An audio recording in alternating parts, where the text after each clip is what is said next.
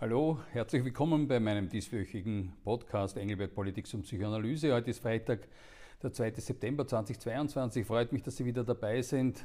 Klarerweise äh, mit dem großen Thema, mit der Causa Prima, äh, Wien Energie und deren Spekulationsgeschäfte in sehr viel unterschiedlichen Facetten, auch, ähm, auch äh, psychologische, die ich mir da habe durch den Kopf gehen lassen.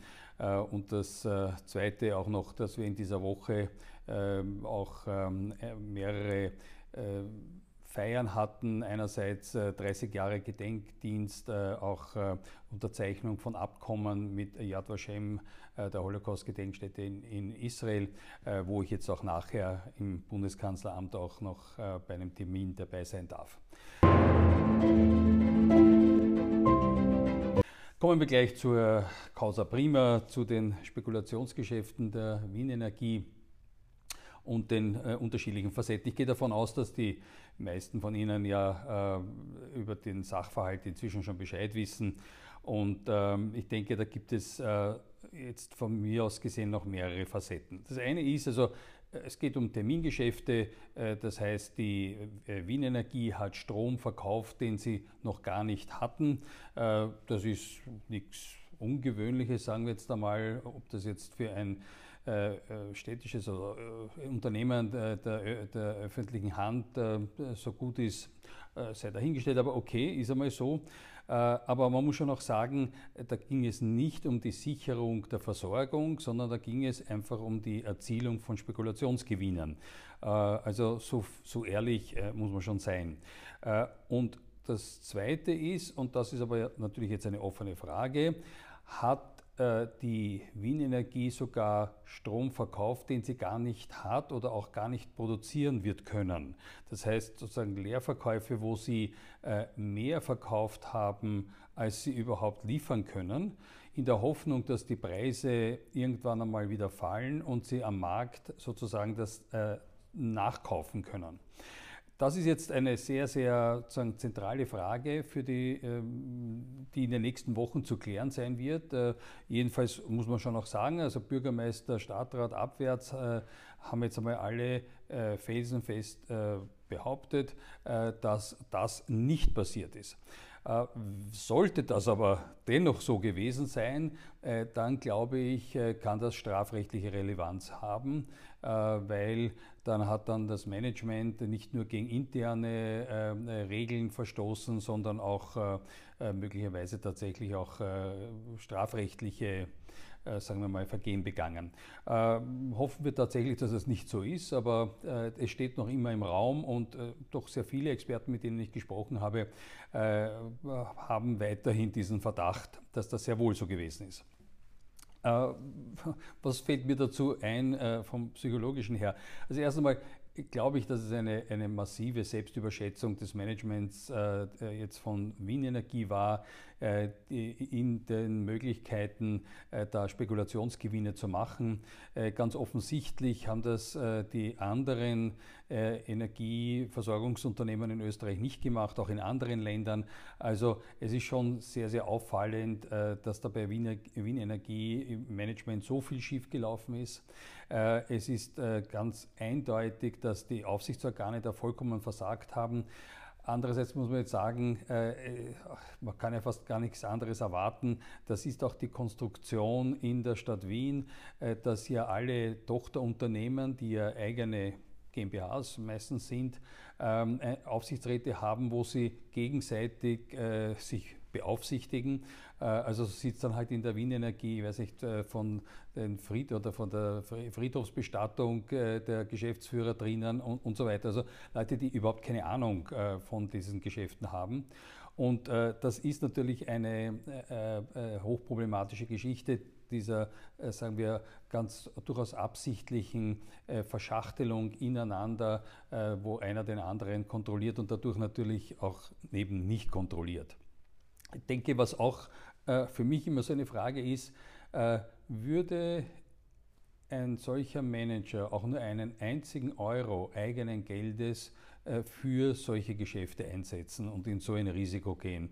Äh, und ich äh, glaube, das zu bezweifeln. Das heißt, da geht es eben um das Problem, dass wenn man mit fremdem Geld oder in dem Fall noch dazu mit Steuergeld äh, sozusagen handelt, äh, spekuliert, äh, dass man da offensichtlich Risiken eingeht, die man normalerweise vor allem mit eigenem Geld nicht ähm, äh, so eingehen würde. Ähm, ich glaube, dass die Manager der Wien Energie in der Privatwirtschaft ihren Job bereits jetzt los wären und ganz äh, geschweige dann, falls sich das doch herausstellen sollte, dass sie diese sogenannten hochspekulativen Leerverkäufe gemacht haben. Jedenfalls ist es so, dass es für mich auch ein durchaus gebräuchliches Vorurteil ähm, äh, bestätigt, äh, Unternehmen in der öffentlichen Hand sind keine guten Unternehmer, sind keine guten Kaufleute, bewahrheitet es sich immer wieder und äh, man muss auch sagen, dass noch weitergehende Vorurteil, dass das insbesondere für sozialistische, sozialdemokratische Manager zutrifft, äh, sich auch wieder bestätigt hat. Ich glaube, dass es psychologisch schon auch ein bisschen erklärbar ist mit dieser äh, einfach letztlich sozusagen Ambivalenz oder Gespaltenheit oder Schizophrenie der, der, der unterschiedlichen Interessen. Also man gibt ja vor, sozusagen in der Ideologie, man ist also für die armen Leute da und für Gerechtigkeit und für Verteilungs, Verteilungsgerechtigkeit und so weiter. Und auf der anderen Seite ist man aber Unternehmer, äh, Kaufmann äh, und hat natürlich für Gewinne zu sorgen. Äh, und äh, dann kommt vielleicht auch noch die zusätzliche Komponente der Gier dazu äh, und auch der Hybris, also der äh, Selbstüberhöhung und, und Selbstüberschätzung. Und äh, ich glaube, in diesem Spannungsverhältnis eben zu diesen ideologischen, äh, und das ist ja nicht das erste Mal, wir haben ja das schon bei der BAWAG, bei, der, bei Konsum und auch bei äh, doch auch äh, dem einen oder anderen früheren äh, politischen Funktionär erlebt, ähm, äh, gerade in, bei Sozialdemokraten oder sozialistischen Parteien, dass da ein unglaubliches Spannungsverhältnis entsteht, das nicht gut geht am Ende. Also jedenfalls hoffen wir, dass die nächsten Wochen äh, da ein bisschen Klärung bringen. Das zweite äh, oder das zweite große Paket in dieser Sache ist einfach äh, das Verhalten der politisch Verantwortlichen in, der, in dieser ganzen Affäre, also sprich der SPÖ Wien, angefangen vom Bürgermeister Ludwig bis zum Stadtrat, Finanzstadtrat Hanke die zuerst einmal auf, der, auf Tauchstation gegangen sind und dann äh, irgendwie nur Nebelgranaten und Unwahrheiten und Täuschungen gemacht haben, eigentlich äh, Verkehrung ins Gegenteil, also die Bundesregierung wäre schuld. Äh, also äh, das fand ich schon, muss ich ehrlich sagen, gelinde gesagt, etwas befremdlich. Also das war keine sehr gelungene Krisenkommunikation. Für mich auch noch besonders irgendwie erschütternd war dann auch der Auftritt der SPÖ-Vorsitzenden Randy Wagner im Sommergespräch am Montagabend, äh, wo ich mich frage, also es war, es hat mir, also es hat einem wehgetan, äh, dieses Ausmaß an Inkompetenz und auch nicht verstehen, worum es da überhaupt geht, äh, mit anzusehen. Ich frage mich wirklich, wer sie da gebrieft hat vor diesem Sommergespräch. Sie hat auch überhaupt keine Lösungsvorschläge gebracht. Ähm, es war wirklich eine äh, auch äh, eine merkwürdige Diskrepanz der Forderungen, nämlich einerseits der Besteuerung von Übergewinnen von Energieunternehmen und dann mehr oder weniger im gleichen Atemzug zu verlangen, äh, dass die Energieunternehmen jetzt dass man einen Schutzschirm spannt über alle Energieunternehmen, obwohl die alle bestätigt haben, dass sie es nicht brauchen. Also es war wirklich sehr verwirrend und äh, war, glaube ich, keine gute Vorstellung als mögliche oder äh, äh, als mögliche zukünftige oder nächste Bundeskanzlerin oder zumindest mit dem Anspruch, äh, Bundeskanzlerin zu werden.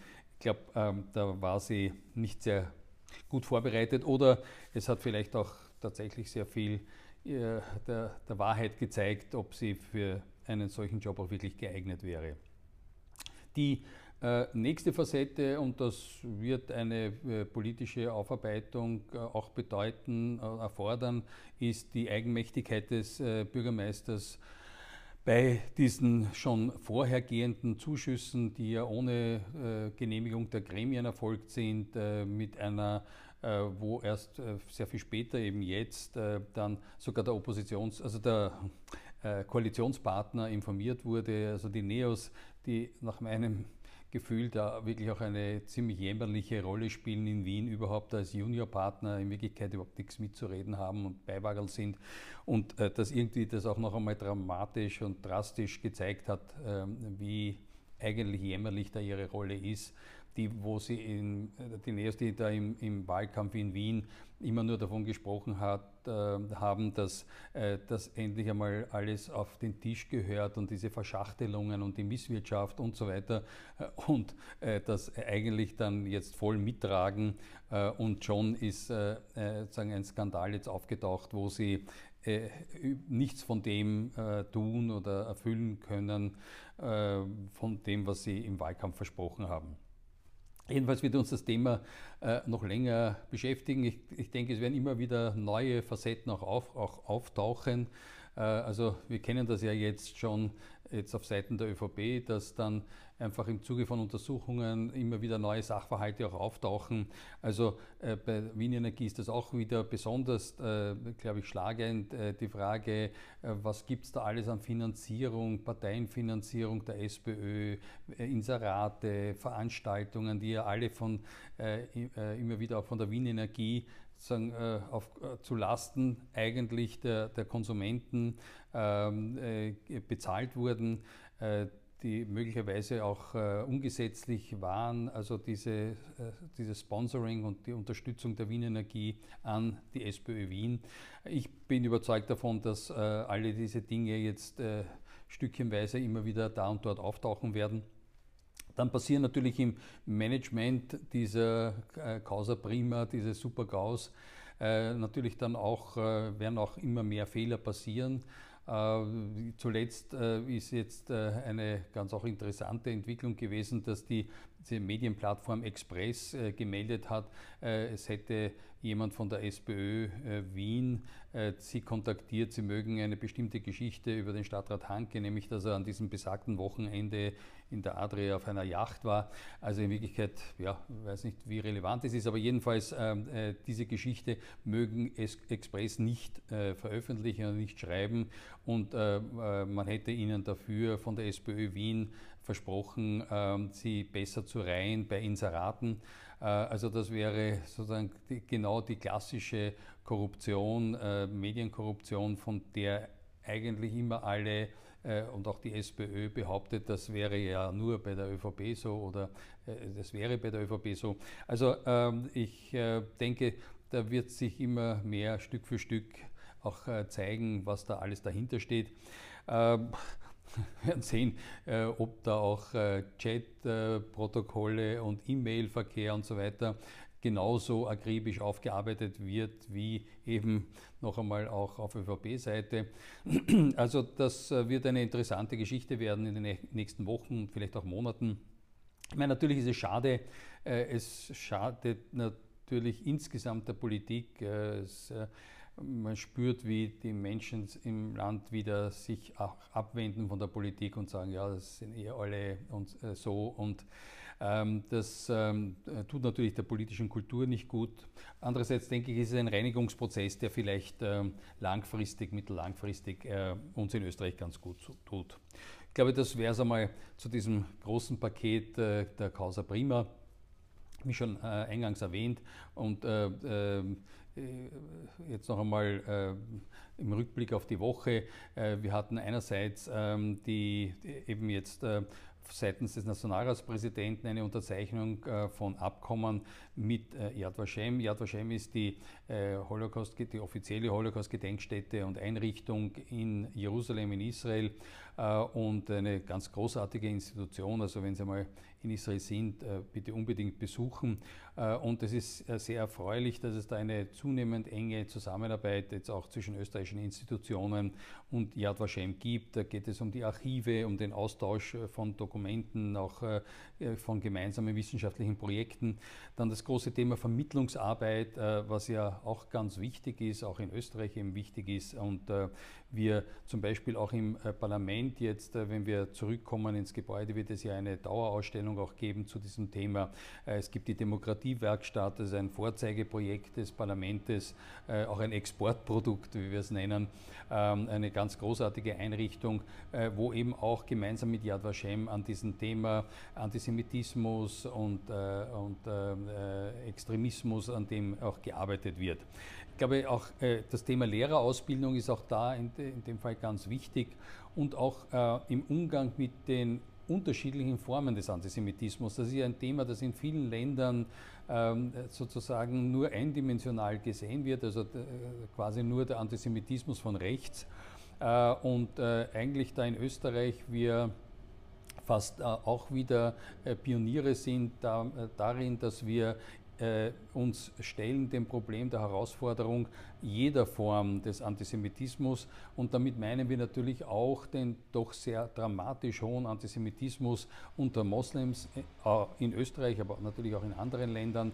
Äh, das haben ja schon äh, mehrere Untersuchungen gezeigt. Äh, und angesichts dessen, dass wir auch in äh, bestimmten Bereichen, zum Beispiel auch in Wien, in bestimmten Bezirken, eine mehrheitlich äh, muslimische äh, äh, Schülerschaft haben auch, äh, die mit diesem äh, Problem auch äh, konfrontiert oder infiziert sind, ja, ist es für Lehrer natürlich eine besondere Herausforderung.